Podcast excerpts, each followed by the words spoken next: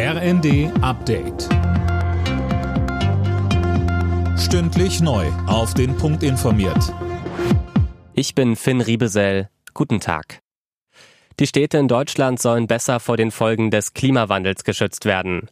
Wie Bauministerin Geiwitz mitteilte, stellt der Bund dafür in diesem Jahr 790 Millionen Euro bereit. Konkret geht's um mehr Grün. Außerdem müssten die Städte mehr Wasser speichern können.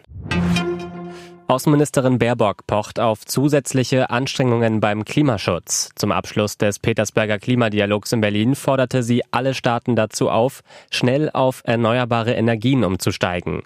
Linda Bachmann. Einen weiteren Aufschub oder Kompromisse beim Klimaschutz könne man sich trotz anderer Krisen wie der Pandemie oder dem Ukraine-Krieg nicht leisten, so Baerbock.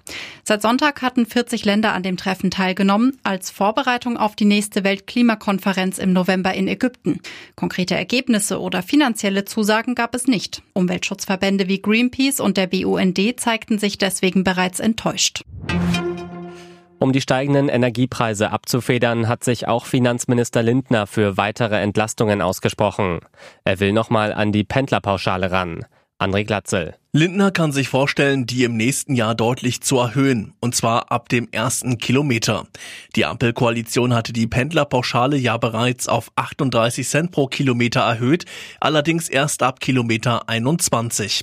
Zuvor hatte bereits Familienministerin Paus gefordert, Familien mehr zu entlasten, etwa über das Kindergeld. Bei Großveranstaltungen könnte bald ein Corona-Test Pflicht werden.